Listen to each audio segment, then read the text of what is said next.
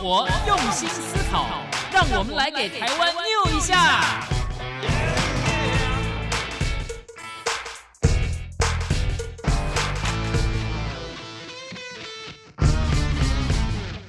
打开收音机，收听健康知识家，可以消耗一大卡。欢迎来到黎慧芝主持的《健康知识家》。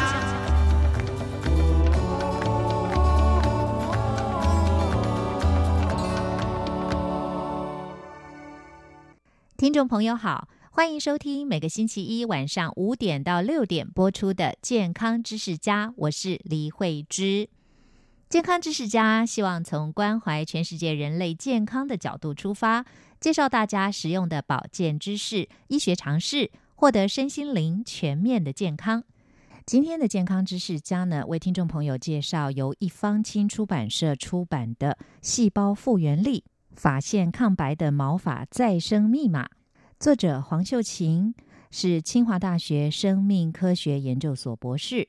他曾经担任农业科技研究院以及台湾动物科技研究所研究员，目前是激活力学创研所股份有限公司总经理。黄秀琴博士的这本新书呢，主要是希望告诉大家，头发的毛囊对于头发的生长以及白发的生成扮演着很重要的角色。那怎么样让毛囊复原力能够加强？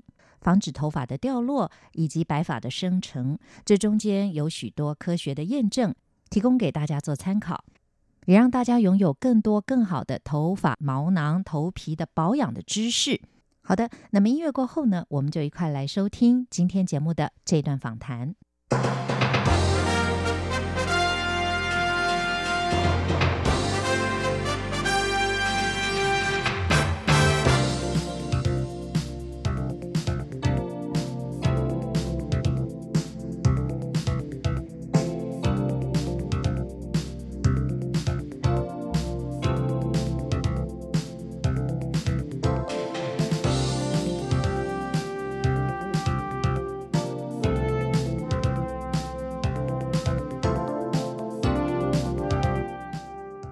中央广播电台来自台湾的声音，欢迎听众朋友来到今天的健康知识家，我是李慧芝。今天节目我们访问到的特别来宾哦是黄秀琴博士，要介绍他的新书。主持人好，各位听众大家好。黄博士，我觉得这个书名哦非常有趣，叫做“哇靠，细胞复原力，发线抗白的毛囊再生密码”。我想这个“靠”这个字，大家不要误会哦，我不是爆粗口啊，这个是英文母牛了。对。所以呢，为什么要用这个书名？其实它是有含义的，博士。这个跟母牛是有关系的。这个发现是没有错，因为我们这个蛋白质呢是来自牛的初乳，嗯啊，所以跟母牛有关嘛。啊，那哇，是因为说这个蛋白质呢，它的功能非常的强大，很神奇，神奇。对，所以是对它的一个赞叹。是是是，对。所以听众朋友千万不要误会哦，是对这个发现的一个赞叹，而且它是有原因、有意义的。细胞复原力，发现抗白的毛囊再生密码，主要是告诉大家呢，为什么我们会产生白发这样的问题哦？那里面有很多他的新发现，可以提供给大家一个参考哦。就是对现在很多人很烦恼啊，这个华发早生哈，就是很多人年纪很轻就开始有白头发的问题了哦。那到底它的根源是什么？所以先谈谈为什么想要出这本书。其实这本书呢，是因为说我十几年来都在做呃细胞复原的这个领域，嗯，那从呃细胞的修护，也就是我们皮肤的修护开始做起，然后一路呢就发现，就说我们有一个细胞，它会分泌生态或者是蛋白质去修补我们自己本身。嗯，那如果生态。你说的是一个肉字旁的生生态啊，嗯，我们英文叫 peptide。那所谓的生态呢，就是氨基酸组成的片段、小片段，我们叫生态。那细胞都会分泌这些生态，那生态呢，它可以修补细胞本身。那我一直在思考，就说。我们如果把这些细胞所分泌的这些生态或蛋白质用回自己身上，嗯，那对我们的不管是皮肤啊，或者是身体各部位都有修修补的功能嘛。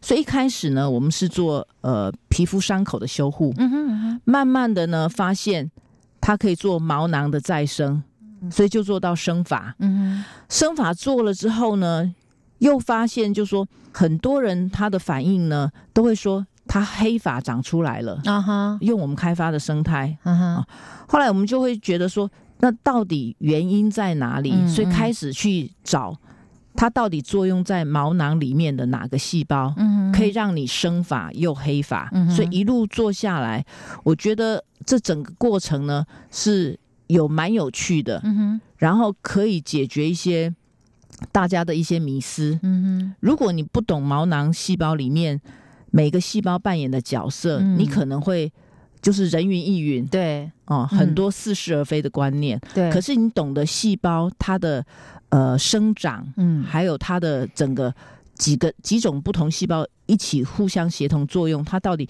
怎么样长出又粗又黑的呃头发的时候呢？那你就不会被一些行销的语是言去影响。没错，没错。不过刚刚讲到毛囊的这个问题哦，很多人都嗯觉得，哎、头发就是自己就会生长嘛。对，可是毛囊如果健康的话，显然我们头发生长的会比较顺利一点啊、但是随着年龄的增长，嗯可能我们就一定会自然而然会有白头发这个问题嘛。嗯现在很多人有秃头的问题啦，发量少的问题。那不管是白发或者是发量少，嗯都是随着年龄增长就会浮现的问题。对。那不是应该是我们人体的一个正常的一个状况吗？只是说，也许我们可以靠着营养，我的意思是说全面性的营养，那当然包括毛囊，它就会健康嘛，那可以延缓。但是你这个是说可以让白发变黑发，嗯。或者是它又可以长得快，嗯。那这真的是非常令人惊讶的一个这个生物科技的进步哦。对，刚刚嗯。主持人也有提到，就是说随着我们年龄的增长，对不对？嗯，一定会有老化现象。对，那老化免不了，你就是会秃发、白发嘛。嗯嗯那我们根据我们的观察哦，我们会把头皮老化分成三个阶段。是那第一个阶段呢，就是敏弱，就是头皮会过比较容易过过敏对啊，脆弱对啊，敏弱的部分啊。第二个呢，就是油落，就是出油会大量出油落发。嗯哼好，老化第二阶段就就进入落发，那第三阶段当然是最严重的，就是秃发跟白发。嗯哼那为什么说我们随着年纪增增长，这些现象就会比较严重？因为我们的细胞会老化，对外因应外界的那种抗衡的能力呢，嗯就会变差嘛。是所以我刚刚前面就一直强调说，如果我们的细胞它可以正常的分泌一些生态，对不对？那我们只要补充回去，它又可以正常的生长。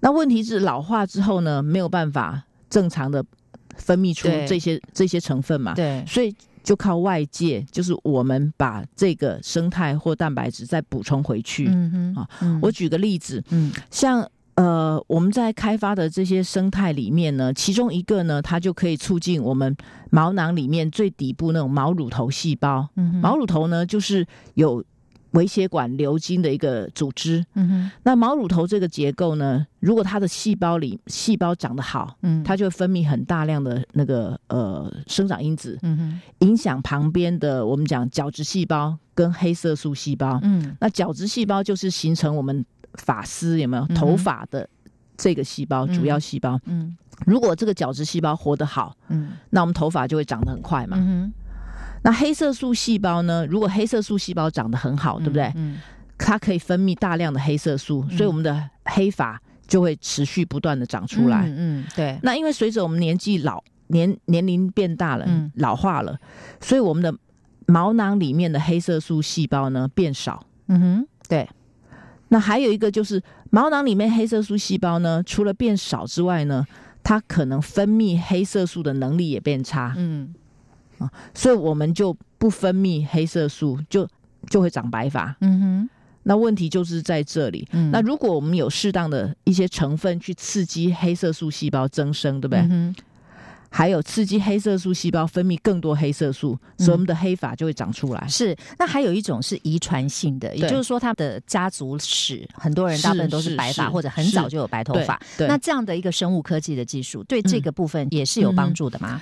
通常我们讲，不管是秃发或或对对，秃白发，发有些也有性、对遗遗传性的嘛，是对不对？遗？传，嗯。那遗传我们我们在说，一般都会讲说占五十 percent，嗯哼，那另外五十 percent 就是后天的嘛。我对们讲后天有呃，我们接触到什么空气污染，还有我们的生活作息、压力、饮食，对这都会影响嘛。对。哦，还有你那个 UV，对我们的阳光对紫外线的照射哈，这些都会有影响。那遗传性的呢，很多人都会跟我讲说，那我我本来就遗传性的对没救了，对对，那就嗯。自暴自弃嘛，就是反正我 我就没救了嘛，嗯对不对？嗯。可是我通常都会跟呃这些朋友讲说，其实如果你可以提早做预防，嗯。所谓的预防就是说你提早使用一些方式，对不对？嗯。譬如说我刚刚讲的，嗯。你让我们的细胞它可以分泌更多的这些生态去修补细胞本身，嗯。让黑色素细胞增生嗯或分泌更多黑色素，那你就会长黑发嘛。嗯哼，所以你白发产生的时间就会延长，对不对？嗯因为我们在讲说，呃，遗传性那种少年白，是。大概二十岁之前，对，可能就有了。对。有时候你看一些大学生，他的是满对对头白发，对对。嗯如果你在这个阶段就赶快用这些生态或蛋白质的话，嗯它可以抑制白发的生成嘛，嗯哼，所以你的白发产生的量就不会一下变得很快。嗯嗯，好、这是白发的部分。嗯。然后我们回头再讲秃发嘛，嗯。秃发也是啊，嗯。很多人都跟我讲说，反正它一定会秃光嘛。嗯可是根据研究呢，有同样有呃这些突发基因，对不对？嗯这些人呢，有的人呢，他两年就秃光，有些人是二十年才秃光。是所以如果你提早用这些措施的话，那你可以把你秃光的时间延缓到二十年之后，对不对？你是嗯跟同年龄的人看起来不会特别的老，嗯哼，嗯所以你可以以把那个秃光或白彻底白嗯哼。整头满头白发的时间拉长嘛。嗯哼，是。不过这样的一个技术啊，假设是用在预防上，当然我们可以想象它是很好的对这个预防的方式。嗯但是如果已经秃了，譬如说对它就已经是秃发嗯，的话，它是不是还有效果？好，那我们讲说它已经是秃呢，它嗯也可以分两个阶段。是有些人他以所谓的我们常听到说毛囊萎缩，对不对？对对，哦，毛囊死掉，嗯。到底是萎缩还是死掉？嗯。如果说你萎缩的话，对不对？你就是还有救。嗯。所谓的萎缩呢，可能就是我们一般讲的，你的毛囊，其实我们头发或嗯毛囊，它它有生长周期的，对，它有成长期、退化期、休止期。是。那秃发的人呢，他就是他的毛囊一直停留在休止期，啊，不会长，不会进入成长期，长新的头发，嗯哼所以毛囊就一直停留停留在休止期。嗯那现在全世界在开发生发产品呢，嗯都是要刺激休止期的毛囊重新进入成长期。嗯嗯所以我们这个生态呢，它可以，它有被验证，就我们在实验室证明，就是说它可以让休止期的毛囊重新进入成长期，嗯也就是说，它可以刺激我刚刚有提到毛囊底部的那个毛乳头细胞增生，嗯哼嗯哼增生之后呢，它就会形成正常的毛囊。嗯啊，重新进入成长期，所以你的毛发又会长出来。嗯，那我们讲说毛囊死掉呢，那完全不可逆，对不对？对。那就有可能就说，一个是你受损，譬如说我们在在那我怎么样？判定是它已经萎缩，还是它已经死掉了呢？我我们没有办法判定，没有办法判定没有判定，还是说按摩按摩，有一些古人的方法啦，嗯譬如说按摩头皮啊，促对进它的血液循环啊，嗯也是可以让你比较黑发，发丝比较是黑，是或者是是说不要那么秃头。对啊，那假设它有一点起色，表示是。那假如说如果完全都没有动静，是不是就是完全死掉？还是说怎么样？对如果说你做了很多的措施，它还可以起死回生，那就就是说它毛囊。就是停留在萎缩，嗯对，就是我们嗯讲的休止期，嗯所以你还可以让它活化。嗯。那所谓毛囊死掉呢，嗯。一般一般呢，在科学上认证是说，它里面的干细胞，毛囊里面的干细胞都没有了，所以这是可以检测的出来的吗？目前没有办，法也还没有办法。嗯哼，嗯哼，所以这一点大家都还在想办法，嗯对，想办法要有更多的证据。是，对，因为很多现在很多的实验都来自小鼠的实验，嗯嗯哼嗯，，因为很难拿人做实验嘛对，所以很多的观察呢都是从小鼠身上来的嗯，嗯是。那当然，我们就直接切入到这个技术啊。嗯那我想，这个是很多人的困扰嘛，大家总是爱美，就是说这是一个门面的问题啊。嗯那有的人也喜欢就是维持一个年轻的状态啊，所以这么多年来，相信也有不少这样的研究，但是为什么这次黄博士啊，嗯，你们这样的一个研究非常的突破性哦，嗯，你觉得关键在哪里？还是因为说整个生化科技是走到现在哦，各方面的这些仪器也好，或者说一些学术的研究报告也好，都比较成熟，也比较多了，是不是也有帮助？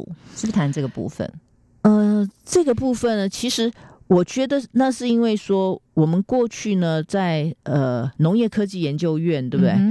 那它的前身呢是台湾动物科技研究所，啊哈，一直研究一个蛋白质叫做乳铁蛋白。对，那这个这个蛋白质呢，在当初在呃。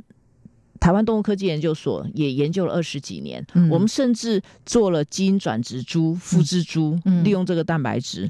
那为什么这个蛋白质会这么重要？因为这个蛋白质呢，它可以抗发炎、抗菌、杀菌、抗病毒、抗氧化，促进伤口愈合。你可以发现哦，它几乎无所不包。嗯，甚至我都相信说，它还有更多的功能，还被还要等待被开发、被发掘、发掘。是。那这个蛋白质呢，我们所里研究了那么久呢？它全它遍布我们全身哦，哦，我们的眼泪、唾液，嗯啊，还有黏膜的分泌液都有，嗯，最多的含量最多就初乳，嗯，我们讲初乳就是乳铁蛋白，乳铁蛋白，对，那初乳就是那个 呃妈妈生下小 baby 泌乳期前一两个礼拜叫初乳嘛，那我们知道初乳是最珍贵的，没错，里面含有最多的那个什么，对，免疫球蛋白呀，呃，细胞激素啊，荷尔蒙，爸爸，对。那如果小 baby 喝了这个呃初乳，对不对？啊，很健康，免疫对免疫力会比较增强，对。啊，会最健康。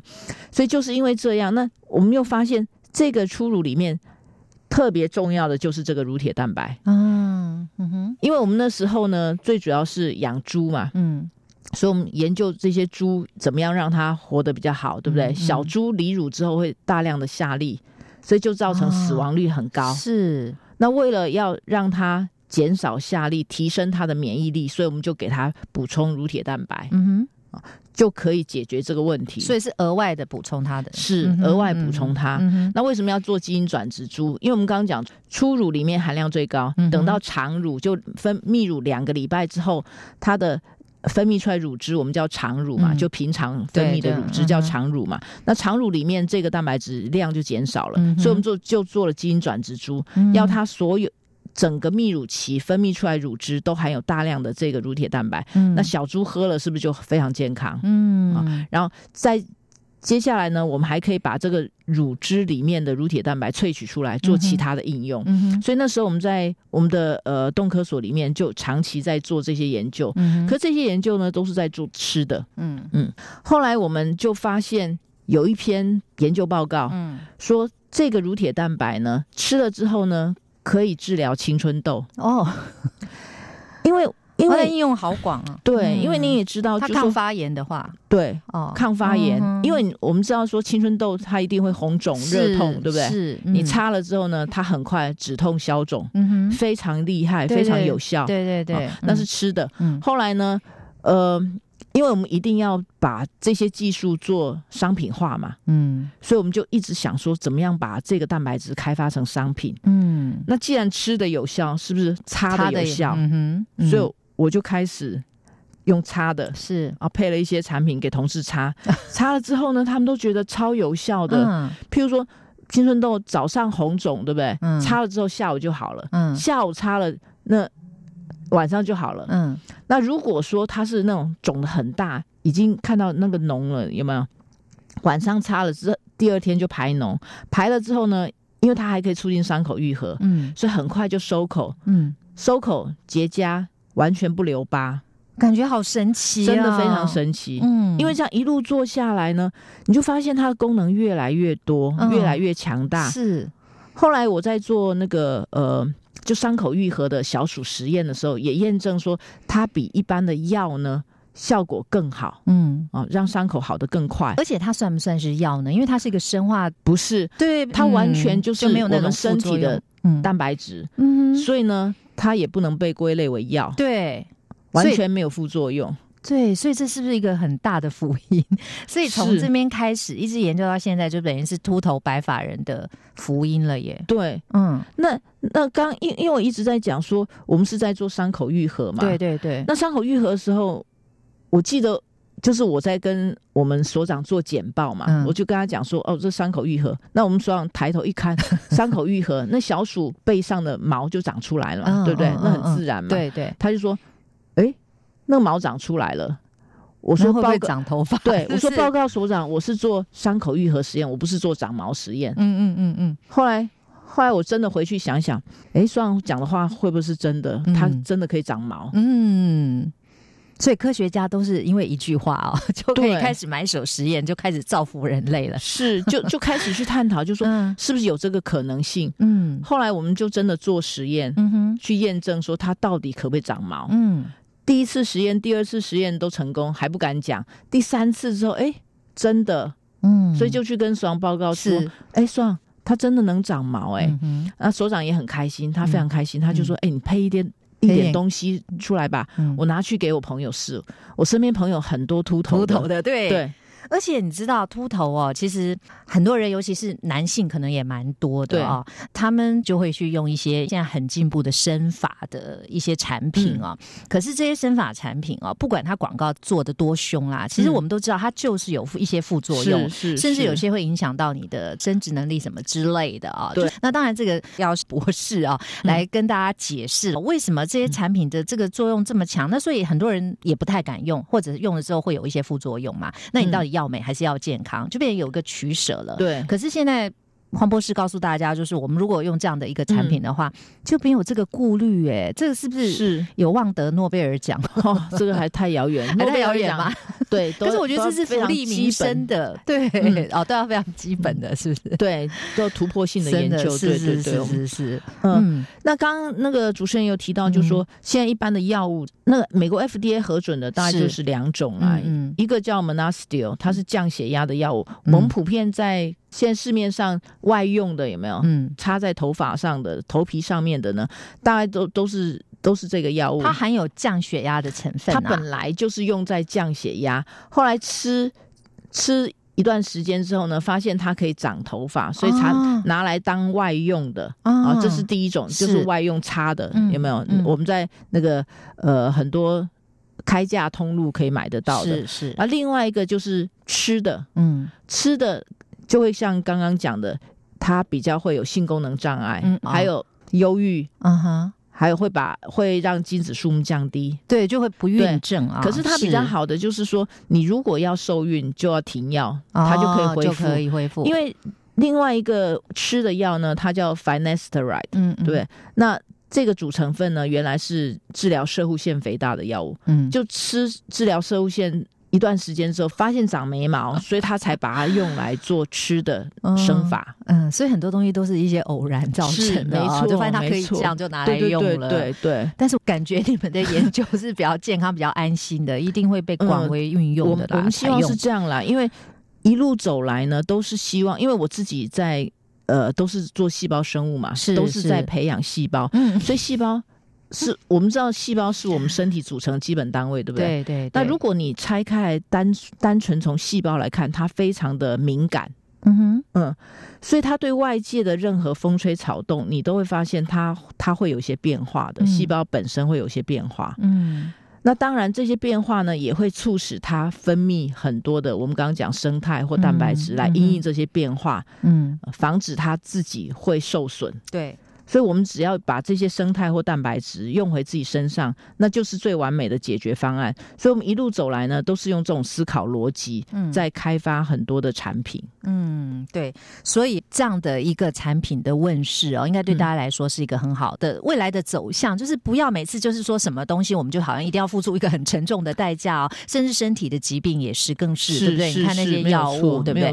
对，所以往这个方向走，真的是很良性的一个发展呐。对，嗯，我。常举例哦，可能我这样讲大家不会感受得到。如果我举例，就说，因为我刚刚讲说这个这个乳铁蛋白，嗯在我们的口腔里面、口水、唾液里面也有嘛，对不对？嗯。像我们小时候受伤，对啊，用阿妈都说口水擦口水擦擦就好，有蚊子咬啊，是对是杀菌，对不对？，对，还有抗发炎，因为蚊子咬会痒嘛，嗯哦，嗯。还有肿嘛，嗯，还有那个小猫小狗受伤有没有？它还是舔一自己舔舔对对对，所以其实很多事情都有它的道理真的。嗯。好喜欢这种感觉，就是说 不是只用药物啦，或者是说一些特别强的东西，然后来说服你说一定得这么样做啊，嗯而是很天然的，是然后用是生化的方式，我觉得这是非常好。好，听众朋友，我们谈到这里呢，先稍微休息片刻，我们待会儿再继续回来请教细胞分子生物学专家，也是清华大学生命科学研究所的博士哦，黄秀琴黄博士哦，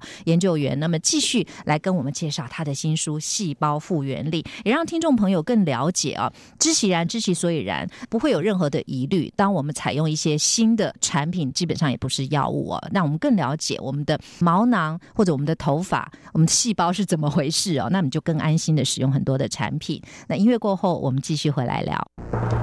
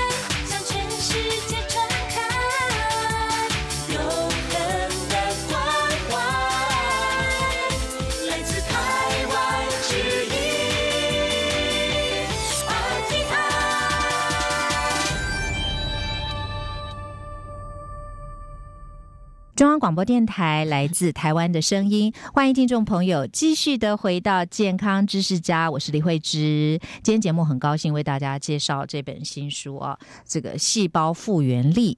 发现抗白的毛囊再生密码是一个独步全球的头皮活龄抗老新技术，让头发可以自己变长，而且自己变乌黑。我想这是很多人梦寐以求的事情啊。那么访问到作者，他是细胞分子生物学专家，也是清华大学生命科学研究所的博士哦黄秀琴黄博士到节目中为我们介绍他的这本新书。我想这本新书，你刚刚讲到很多的实验都是经过了甚至几十年，对不对？嗯十几二十年，然后才慢慢成熟。那你愿意出书，这中间一定是得到了很多的实证的一个结果才放心大胆的把它介绍出来，而且也有很多的这个理论在支持它，嗯也有很多的实证的经验在里面。是嗯，那我们先来看看啊、一般人呢、他们有的一些问题，譬如说，你有一个章节是说看懂每天头皮在忙什么啊、如果我们能够了解我们头皮的状况，像刚刚您介绍的毛囊等等啊、其实我们变黑或者头发再长都是指日可待的事情，就是可以预期的。很多人就觉得秃就是秃，就没有办法了，嗯可能他的方法就是只能用生发水啦，嗯或者戴假发啦，或者说用什么其他的一些方式啊。嗯但是如果说你自己可以长出很健康的头发，那个是最可喜、最好的一件事情了嘛啊。没有错。那对，所以我们应该怎么样来了解我们的头皮的状况？譬如说，现在市售也有很多洗发精啦，嗯或者各式各样的擦的一些，譬如说，你知道我们常常去。美容院洗头发的时候，发廊那他都会介绍你很多的产品。一般人呢，他们都会很相信嘛，因为第一个他介绍你就信任他，那用了你就觉得很好或者很香啦，或者是说怎么样。可是事实上，如果以我的经验，我就会去拿它的成分来看，那就是一堆的你看不懂的化学的名词啊、那你就会觉得蛮可怕的，因为你稍微有一些知识的话，就会对这些东西其实是会戒慎恐惧啊、嗯。所以这个我们要怎么分辨？说一般人他到发廊去，人家介绍了这些洗发精，或者有一些抗屑的洗发精、抗头皮屑的啦，又生发的啦，又是怎么琳琅满目，我们该怎么选择？怎么样有一些这些基本的概念知识？呃，我觉得哦，这个真的很难，真的很 很难。连我自己以前我自己没有在做这个的时候呢，就根本完全没有办法判断出来。对，而且我们嗯也觉得说你是做头发的嗯发型师，你很专业嘛，你介绍我们对我们就用什么，弄了之后头发会蓬松啊，头发会顺畅啊，我们就用了。那我举个例子好了啦。我在做生发的东西的时候呢，使用者呢都会回来问我，他说：“黄博士，你有没有推荐的洗发精？”嗯嗯我说：“洗发精，洗发精为什么要推荐？”嗯我就觉得很纳闷。可是我自己也有问题，就是我的头皮呢很敏感，嗯，我自己皮肤都非常敏感，用了非常多的洗发精都很不顺，就是每天呢洗头呢不是第二天就出油，嗯。或者头皮屑会或者是痒，嗯。甚至呢更严重就是会有毛囊炎，嗯哦，还有就我如果洗那种哦旅馆的那那种洗发精有没有？嗯。我会头皮痛到睡不着。哇，可见就是这个成分有问题，因为有些人很敏感，他就很快反应出来了。所以你没有在做这一行的时候，没有在做研究的时候，你根本不知道到底原因出在哪里，你就是就是乱用嘛，嗯嗯，就买很多，很多人都会跟你讲说，你就是多多买几瓶嘛，对对不对？对然后就试试试啊，所以我随时都一直不不断的在试。而且新产品这么多，琳琅满目的，我举个例子，还你刚刚有有提到抗屑洗发精嘛，对不对？啊其实我们也不是。头皮屑特别多，可是嗯。你会觉得抗屑好像挺不错的，对。对对对，好，你就会觉得说买来用，嗯。可是你会发现越用好像头皮屑也没有变少啊。嗯。同样的，我发现这些会落发的人，对不对？他头皮很油，嗯。他就跟我讲说：“哎、洗发精我都不知道该洗哪一个。嗯他说：“我常常洗了之后呢，早上洗，下午就油了，嗯三根粘成一根，嗯然后头发看起来更少。嗯哼，那头头发这么油，头皮这么油，到底该洗哪一个？对那我那时候也跟他讲说，你就去买广告最大的，准没错吧？对，而且上面会写说油性发质适用、干性发质对适用都有。后来我自己做了之后呢，我才发现呢，如果说你用那种特别强调去油的洗发精，对不对？嗯嗯。你会越洗越油，哦，为什么呢？因为细胞呢，其实细胞都有自我调控的机制，啊它会觉得，说你没有油了，嗯。就分泌更多的油，嗯所以你你就是一直去油，它就一直分泌油，嗯。那几次下来，整个细胞调控机制就瓦解了，嗯所以你头皮就变得更不健康。对，这是我长期观察下来，很多人都有这种问题。嗯哼，好，这是好，这暂且先撇开好了。是那我后来有一天呢，我发现我女儿那时候小学三年级，怎么十个手指头都脱皮？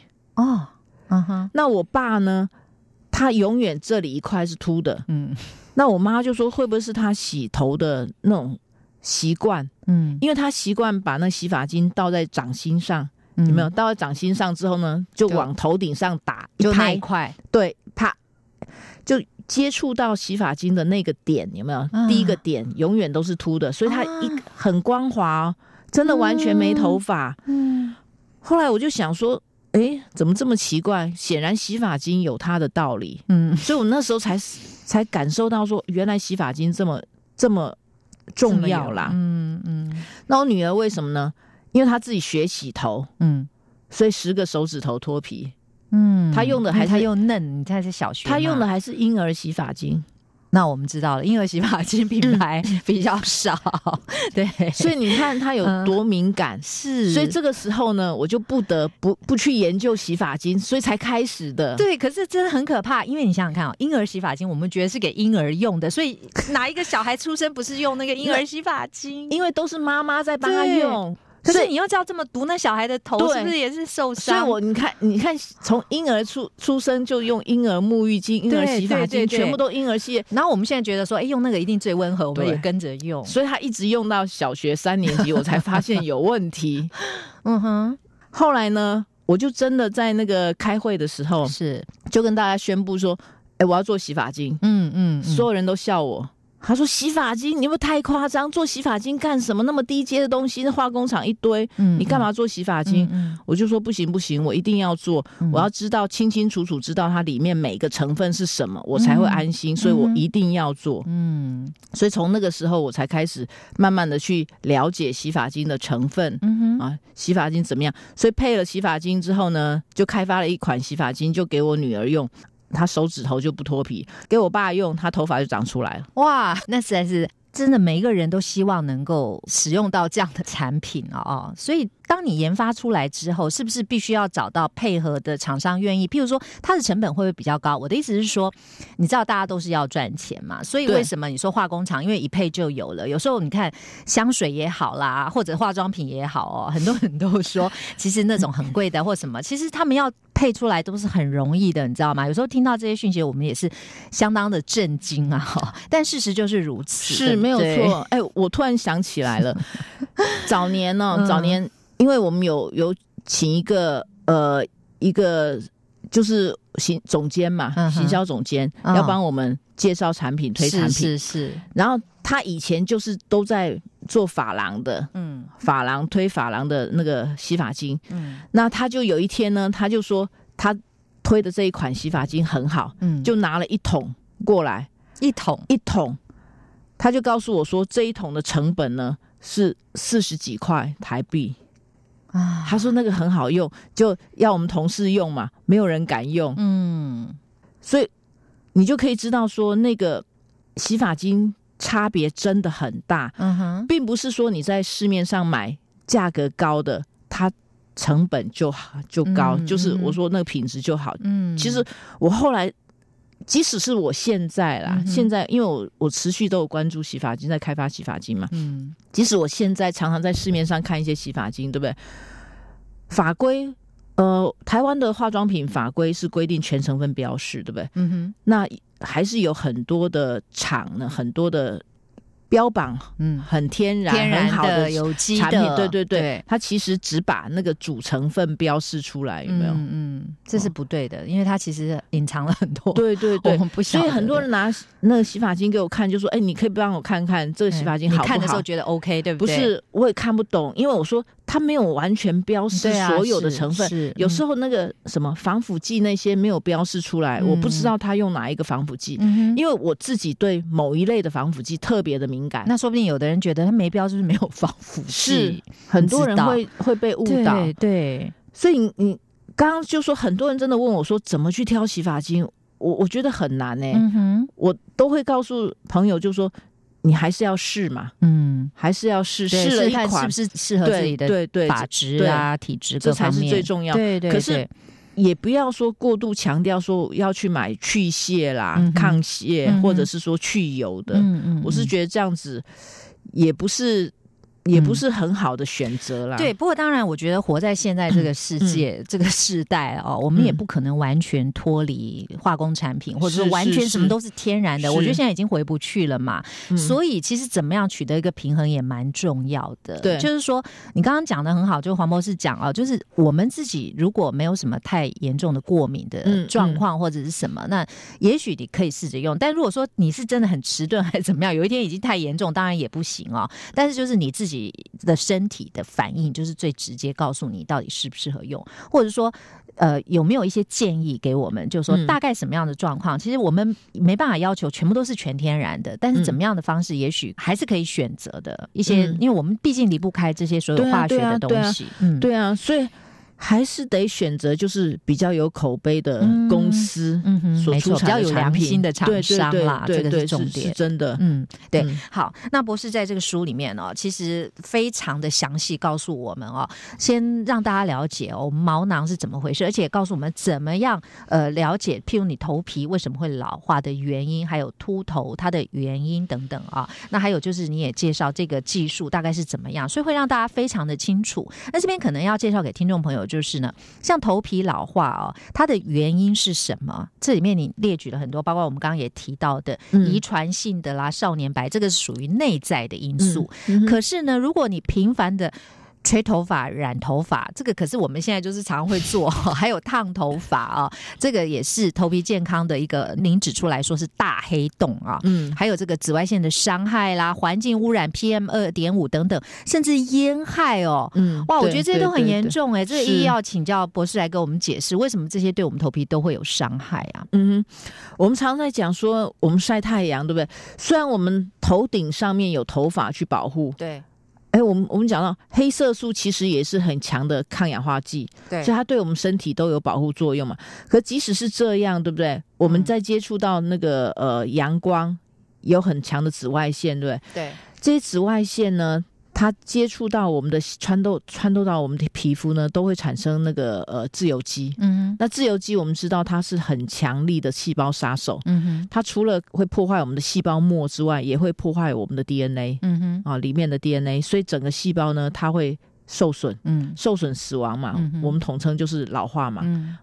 所以 UV 是很强的一个杀手。嗯。那另外我们讲 PM 二点五，其实嗯。PM 二点五它的颗粒比我们的毛囊开口小太多了，所以很容易进到我们的毛囊里面。嗯。一个我们最常知道就是阻塞嘛，嗯。可是，在 PM 二点五，我们讲说这个空气污染的微粒里面也有很多不好的一些成分，嗯它也会破坏我们的细胞。嗯哼。那烟也是嘛，嗯我们讲尼古丁，它也会累积。所以，我们有时候到一些场合，你觉得回来全身烟味，譬如说是去餐是厅等等，空气污染不止对我们的呼吸嗯系统啊，其实对我们的嗯皮肤啊、头发、毛囊什么，这些都有很大的伤害。是啊是啊，嗯我们讲说很多毒，就说要验毒，对不对？你可以取你的 去头发，发，真的对，耶，所以它都会累积在你的头皮上面。嗯，那是很很重要的一个地方。所以会长期攻击你的毛囊细胞，所以才会造提早造成你毛囊萎缩。，所以如果今天我们讲了这样的技术，我们能够运用的话、哦，嗯那我们头发反正不会那么早变白，嗯那我们头发又能很茂密，你就会减少你的染烫，也是一个良性循环，对不对？对，就嗯像染发剂，对不对？我们现在有很多的试呃试用者，对不对对？他就会反映，就说他染发的次数减少了。啊，嗯，这就说很重要。白发产生的速度没有那么快，对黑发慢慢长出来，是啊嗯这些都是联动的。嗯啊，你就会发现说。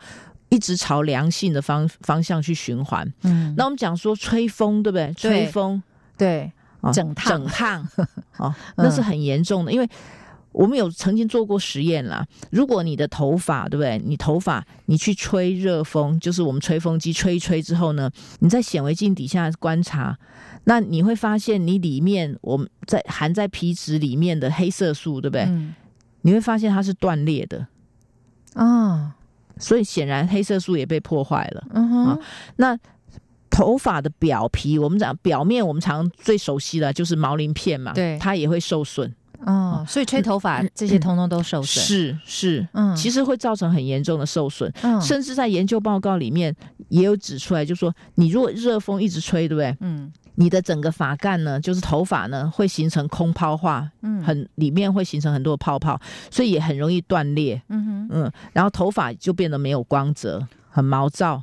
对，所以有时候他帮我们吹得很顺是一种假象，对，其实里面都破坏光了。没有错，所以我很怕嗯。上那个美容院去吹头发，嗯。所以每次剪完、洗完之后呢，我只跟他讲说，你稍微帮我吹干一下下就好，不要一直吹，一直整整，理，有没有？嗯嗯哼他不是还要帮你整的，对他一定要把你整到他要的样子嘛。对对对，我都跟他讲说不用不用，他才有成就。感啊，他会不太高兴，觉得这样毛毛躁躁出去不是我的作品。对 对对，是，所以这个很重要，所以要大家有一些尝试啦，啊嗯要尽量不要这么样的太过度的去吹整、烫染啊，这个是绝对会伤害。对所以对其实小小的不要看只是头发，很多人以为我们可能只是吃东西进去会比较伤害，事实上抹在身体的精油皮肤进去也很可怕的。对，没错，然后头发也是一样，嗯可以吸附很多东西的，嗯而且很多东西也可以粘附在上面的、对啊，，对啊。然后呢，像就像我自己女儿也是，嗯每次都都说她要那种洗发精香香的，对呀、嗯对一定的嘛。对她很向往，因为她一直都用我我们妈妈做的洗发精，因为她不知道，她已经很用别的。幸福，她很向往像人家这种洗香香的，那我都跟她讲说，那个香料其实透过鼻子的呼吸，有没有那些化学香料进去，对身体也很不好的嘛。嗯，嗯对，的确是这样子啊、呃很多人觉得说，哎、其实掉个头发哈也没什么，因为我们每天可能应该一天哈。都要掉多少根啊？这是正常。那有一种说法是说，假设你掉超过多少根，你就要比较小心一点。嗯可是我们每天其实正常都是会掉发的。那你不掉的话，你头发才反而不会长得更好。所以就是说，这个有掉才有长，这样的理论是对的吗？其实有掉才有长也是对的，因为嗯我们刚刚有提到说，毛发是有周期的嘛，有嗯。停留在休止期，对不对？是。休止期的毛发，它不不是会重新进入成长期吗？嗯嗯。成长期它就长新的毛发出来，对不对？嗯，就会把原来休止期的那一根头发顶出头皮，嗯，所以我们每天呢都会掉五十到一百根，嗯哦，嗯，这是是每天，嗯哼。然后一个月大概长一公分。嗯哼啊嗯。那你如果掉发呢超过一百根，一百根以上，我们通常讲说一百二十根好了，然后、嗯。那持续落法呢超过一个礼拜到两个礼拜都是掉一百二十根以上的话，那你就可能有落法的危机，你就赶快嗯想办法要去处理了，嗯不然呢，很多人没有。没有感受到，尽快感受到你落法的话，很快就会掉光。嗯，嗯。所以你要有一些迹象的时候，你大概知道要怎么去对。处理，要小心了哈。哦，洗发精哦，再回头讲洗发精，是，其实洗发精你会发现洗掉的会很多，对，下次呢，我想说大家可以注意一下，嗯。你换不同洗发精的时候，试试看你排水孔到底哦掉了多少，查。对，嗯到底掉了多少？因为我试过非常多次，嗯。就说我如果用我我自己开发的洗发精，对不对？嗯嗯。排水孔掉的头发很少。嗯哼，那如果如果用别的洗发精，我会发现排水孔掉了很多头发。嗯那我们现在很多的使用者呢，他也会自己主动呢把排水孔的落发捞起来给我看，嗯有没有？每次洗完都掉少掉一点，少掉一点。嗯那大概一个月之后就掉很少了。嗯尤其是有烫发的朋友，有没有？嗯他头发发质很差，很细，变得很细，很毛躁。嗯他每次呢洗头发，他就跟我讲说掉一堆，他真的有拍给我看，就一一大坨。嗯。嗯，后来就慢慢的就就会少掉。对，所以这就是防止你掉发嘛。那当然，最后的目的就是它也防止你秃头嘛。对这个就是对环环相。对，所以就要提醒大家，就是说，呃，很多人也会跟我讲说，他排水孔看排水孔啊，对或看那个枕头巾上面有没有？是枕头上面是是少掉了。嗯。嗯，好，那我们再来说这样的一个洗发精的产品，就是不用药也能够让我们的毛发很浓密啊，这个可以很安心。那我们说染头发哈、嗯，染头发有些现在是花粉啦或者天然的哦，就很难上色。对，可是化学的染发剂，它就很快上色，嗯而且颜色也比较调配的可以比较鲜艳，比较好哦。那像在洗发精的话，会不会有这样的问题？嗯，还是说洗发精其实就是好的洗发精，我们洗起来就是整个很舒畅，像你刚刚讲的啊，掉头发也少，它不会有这些。比较难的问题，就是说，好像我们一定要选用一些化学的，我们会看到一些立即的效果啊，譬如说烫发啦、染发这样子。那如果你用天然的东西，它好像就效果要比较久一点，或者是说比较难上色，类似这样子。可是我们用天然的这个洗发精，不会有这些问题。洗发精呢、嗯，很很难做纯天然，所以它还是有化学成分。一定有。我用染发剂来比喻这个洗发精的制作的这个方式啦。嗯我的意思是说，呃洗发精是不是也是需要借助一些化学的成分啊，或者是说一些方式，因为它不可能完全天然。是对不对？因为我的意思是说，，像染头发完全天然，它就会有很多的缺点嘛，嗯所以它有时候甚至也不方便。对，可是像这样子开发出来的洗发精，它就用什么样的一个方式，是不是可以兼顾？哦，洗发精呢，其实我们要清洁。清洁头皮，对不对？对清洁皮肤，所以清洁类的一定要有界面活性剂。对啊那界面活性剂当然也有分，嗯，有化学的啊，天然的。嗯我们讲天然，所谓天然就是像那个什么呃橄榄油衍生的一些界面活性剂，哎对对对或者什么椰子油衍生的一些界面活性剂。只是说它天然的材质，但它还是 衍生的界面活性剂，对它还是要经过一些化学程序的一些对，程序因为我想的处理说洗衣。粉什么这些也对对是对对都是要嗯可是它强调重点在于说，你这些界面活性剂的比例啊比例会不会过度的去清洁你的头皮，伤害你的头皮。是是嗯是，还有界面活性剂的种类的选择。嗯那有些界面活性剂呢，它是呃就是清洁力很强，嗯。所以你洗起来呢，你的头皮呢就会太干净，就是嗯太对。干，可是太干。对，可是有些人他可能追求一种我要洗的好干好干净，嗯。可是其实这是伤害，对不对？对，因为你如果洗的太干净，你你的头皮就会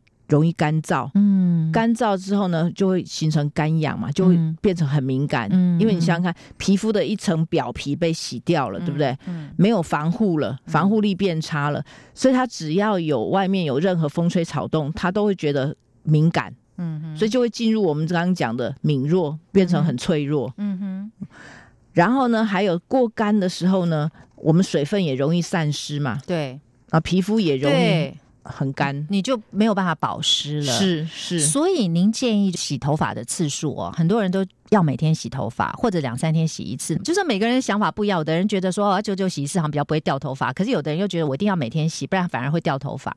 嗯，这个问题你的看法是什么？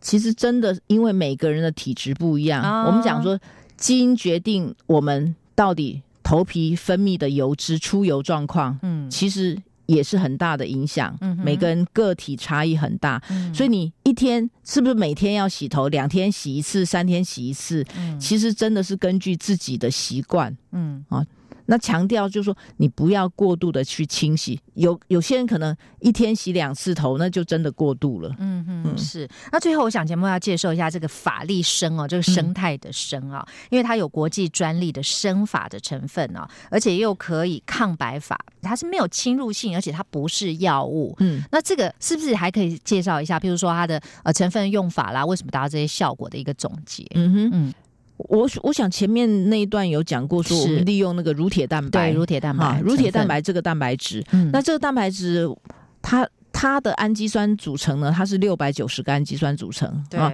那我们呢就把这个蛋白质展开，嗯哼，去筛选到底哪些片段、哪些氨基酸组成呢？它可以有生法，哪些片段可以黑法？嗯哼，那所谓生法呢，就是说哪些片段、哪些生态片段呢，它可以刺激毛乳头细胞跟角质细胞的增生，嗯哼，可以让毛发长得更快嘛。嗯哼，那黑发呢，就是说我们让毛囊里面老化的这些缺乏那个我们讲黑色素细胞的这些毛囊呢，嗯。让黑色素细胞长得更多嘛，对，增生回来嘛，对对对，也让黑色素细胞呢分泌更多的黑色素，所以你、嗯哎就会黑发。嗯所以，我们利用乳，只是利用乳铁蛋白这个蛋白质，它里面不同的氨基酸组成呢，嗯我们把它分析出来，到底筛选各式各样的生态，嗯去作用在毛囊各种不同的细胞里面，嗯嗯，全方全方位的去整合这些生态，嗯让里面的这些细胞呢，各式各样细胞扮演不同的角色，嗯充分的发挥出来，所以我们的头发呢就可以长得又快又粗黑。是啊，那我想节目最后哦，因为听众朋友没有办法看到黄博士本人哦，那他头发其实是很乌黑亮丽的哦，那所以是不是也谈一谈你自己本身的头发的保健的方式啊？尤其是在你从事这样子的一个研究过程里面哦，你一定比一般人更能感悟。就说我们怎么样来好好的保护自己的头发是很重要的一件事情。其实有百分之五十还要归功我的父母嘛，啊遗传遗传还是一个重要的因素哦。可是还是不免会觉得说。上了四十几岁之后呢，你会发现头发真的掉很多。嗯每次呢洗完头，对不对？嗯就掉一堆。嗯擦头发的时候掉一堆，吹头发又掉一堆对，所以那时候真的会恐慌。嗯嗯，正好那个那个时候呢，开始做这个研究，有没有？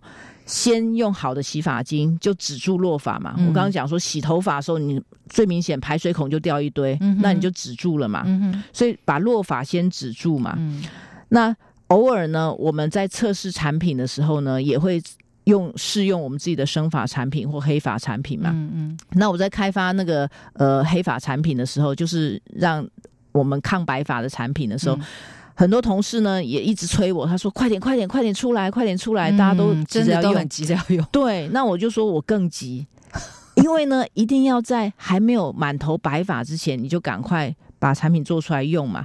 所以我们现在呢就开始在用，就会延缓那个白发产生的时间，嗯。因为一般一般黄种人大概四十岁就开始长白发嘛，对对、呃，开始老化，开始长白发，所以在这一段时间呢，你就赶快先用，嗯那你白发就不会长那么快，嗯而且长出来就是会是会是黑发。嗯嗯，对，所以这个方式很好。那还有在日常生活上嗯饮食啊，你觉得有些什么样的建议呢？因为我们常常说皮肤也是一个人呃身体好坏的一个反应哦，事实上嗯头发也是，对不对？对我们就是说啊，有时候以中医的理论来说，是哪一个呃五脏的这个经络跟我们这个外在也都是有关联的嘛，像头发跟我们的肾气啊，就是是。比较有关啊。所以都会建呃建议人家吃黑色相关的嘛，黑色相关的对不对？哦就是哦黑芝麻、黑豆啊，什么海带之类，嗯其实多补充这对我们自己本身身体也很好啦。，对，那我绝对相信，呃，古人的智慧啊，吃什么补什么啊，绝对有他的呃说法嘛。是是对，对，所以，我们内外在一起的配合哦，对于我们整个身体的健康啦，然后我们由内而发自外的头发乌黑亮丽又有茂密的头发啊、这个嗯就是可以期待，而且透过这样产品内外的一是是配合是没错很重要。嗯，嗯好，那我们今天节目就非常谢谢黄博士哦，给我们带来这么丰富的话题。那么由一方青出版社出版这本《细胞复原力》哦，里面有很多这个头发的知识啊、尝试。那我们可以透过这中间了解，而可以让我们去采用一些比较健康的产品。我想这个是非常非常重要的哦。那今天非常谢谢黄博士接受我的访问，那也提供给大大家很好的一些知识，谢谢。好，谢谢大家，谢谢。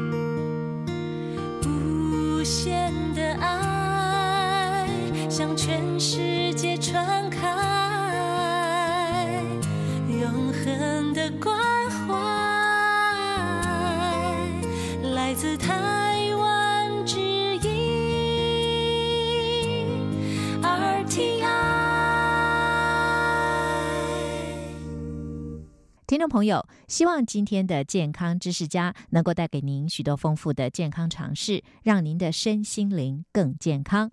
我是李慧芝，谢谢您今天的收听，祝福您平安、健康、吉祥。欢迎您下次节目时间继续收听《健康知识家》，再会。